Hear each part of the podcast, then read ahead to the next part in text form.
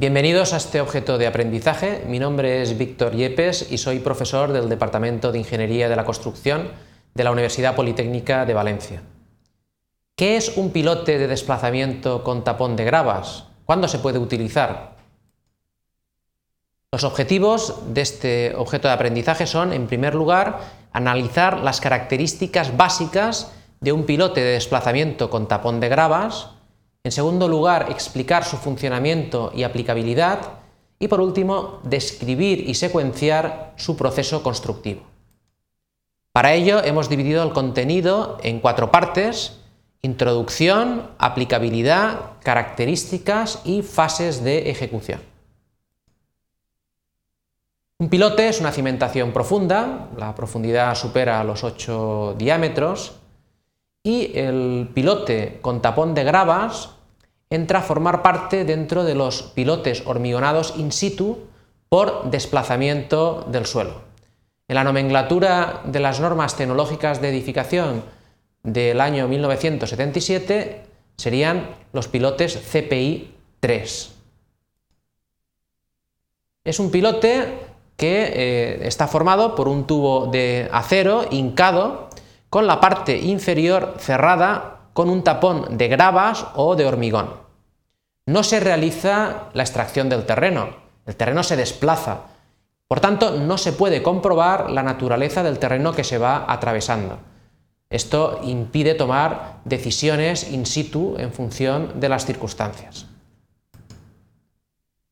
La inca se realiza mediante un martinete hidráulico eh, o diésel el hueco generado por la inca se rellena con hormigón fresco y armadura.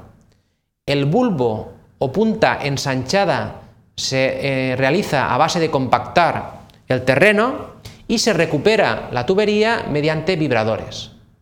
A nivel comercial, este pilote también se conoce como pilote tipo Frankie. ¿Cuál es la aplicabilidad de estos pilotes?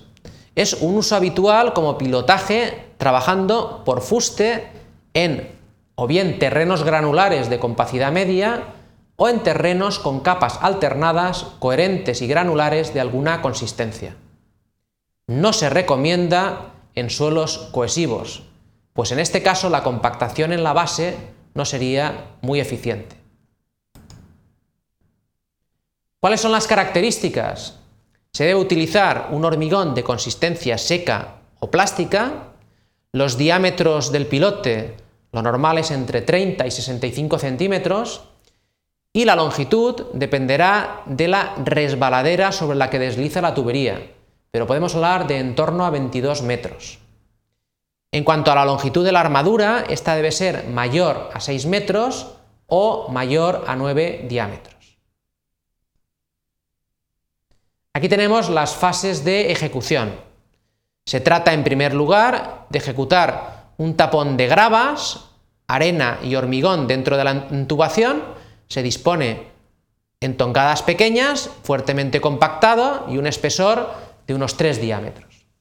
Se golpea sobre el tapón para arrastrar la intubación hasta la cota requerida, se golpea el tapón y se extrae la intubación para su desalojo, quedando como punta del pilote un ensanche, se coloca la armadura dentro de la intubación cuidando del recubrimiento mínimo y se extrae la intubación a la vez que se hormigona por tongadas.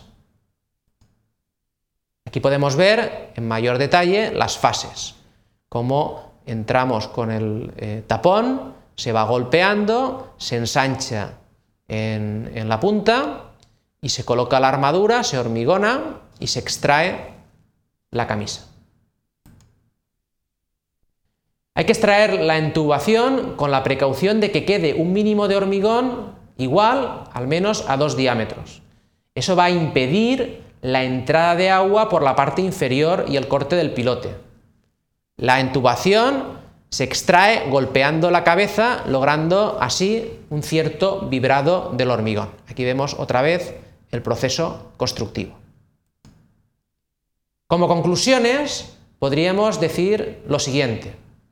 En primer lugar, este pilote es de uso habitual trabajando por fuste en terrenos granulares de compacidad media o capas alternadas de alguna consistencia. No se recomienda en terrenos cohesivos. Además, el hincado impide conocer la naturaleza del terreno que atraviesa. Y por último, hay que tener precaución con el hormigonado para evitar el corte del pilote.